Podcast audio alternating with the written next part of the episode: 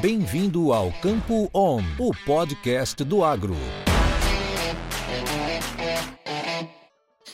Muito bom dia a todos. Aqui é Guilherme Bernardinelli, consultor em gerenciamento de riscos na Stonex. Hoje é dia 25 de setembro de 2023. Nós, junto à Stoller, vamos trazer para vocês mais notícias sobre os mercados de grãos é, semana passada foi mais uma semana marcada por quedas nos preços, tá? Principalmente na soja. O milho em Chicago continua com um movimento é, mais lateralizado. A gente já sabe que a recuperação de estoques é, prevista é bem mais é, significativa, então já é uma condição mais precificada. Agora, como os estoques da soja são mais sensíveis, são mais curtos, a gente acaba observando uma volatilidade maior. Pelas mesmas razões, tá? A soja veio caindo nessa semana do que a gente acabou comentando nas nossas últimas conversas. O clima nos Estados Unidos continua seco, é, isso favorece o processo de colheita. Na última semana a gente já tinha cerca de 5% de área de soja colhida no país. Hoje, novamente, o SDA vai atualizar esses dados e essa seca também ainda continua deixando os níveis do rio Mississippi é, muito baixos para em, em locais cruciais para o transporte dessa soja. Então, em termos de competitividade de preços internacionais, o produto brasileiro, a soja brasileira, ainda mesmo que a, que a disponível, continua mais competitiva do que a dos Estados Unidos e a China continua é, preferindo a soja brasileira em detrimento da soja norte-americana. Daqui para frente, após a colheita, o mercado vai começar a fazer uma outra leitura, vai começar a olhar um pouco mais aqui para a safra de soja na América do Sul, sobretudo no Brasil, que é o maior produtor mundial, né, o maior produtor também do continente.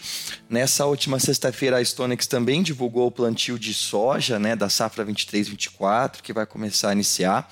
É, a gente chegou no valor de 2% de toda a área destinada à cultura no país, com maiores avanços no Paraná, que já está em 9%, e no Mato Grosso, que está em 2,9%. Tá? A gente está apenas 0,1% atrasado em relação ao ano passado. No Mato Grosso, esse ano o plantio acabou é, ocorrendo um pouco mais antecipado, isso traz um pouco mais de segurança também para a safrinha. Né? Riscos de atraso na soja não preocupam tanto quanto a produtividade da oleaginosa, mas sim sobre o risco do calendário climático para a safrinha.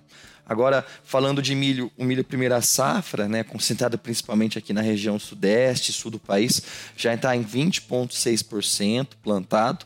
E agora vamos ver se as chuvas se confirmam na próxima semana para é, trazer boas produtividades para o nosso país.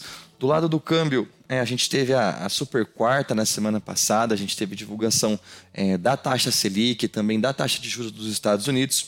Falando aqui do Brasil, a taxa Selic foi reduzida em 0,5%, agora ela é, ela é de 12,75%, enquanto que os Estados Unidos manteve a sua taxa de juros na casa aí dos 5 a 5,25%. Tá? É, a gente vai seguir observando, principalmente a safra brasileira, como é que vem o, o desenvolvimento aqui no Brasil. E isso, é claro, se for positivo para o lado da oferta, pode continuar estendendo as baixas, principalmente para soja de Chicago ou até mesmo aqui no mercado físico do Brasil. A gente vê esses prêmios debilitados, uma ineficiência portuária muito forte. Para o milho, a gente observa um cenário um pouco mais de sustentação dos preços. A demanda externa continua batendo aqui é, nas portas do Brasil. Então, vamos seguindo aí também os números de demanda do nosso país. Muito obrigado a todos, que todos tenham uma excelente semana e a gente volta na semana que vem com mais novidades. Grande abraço. Isso é conhecimento. Isso é Stoller.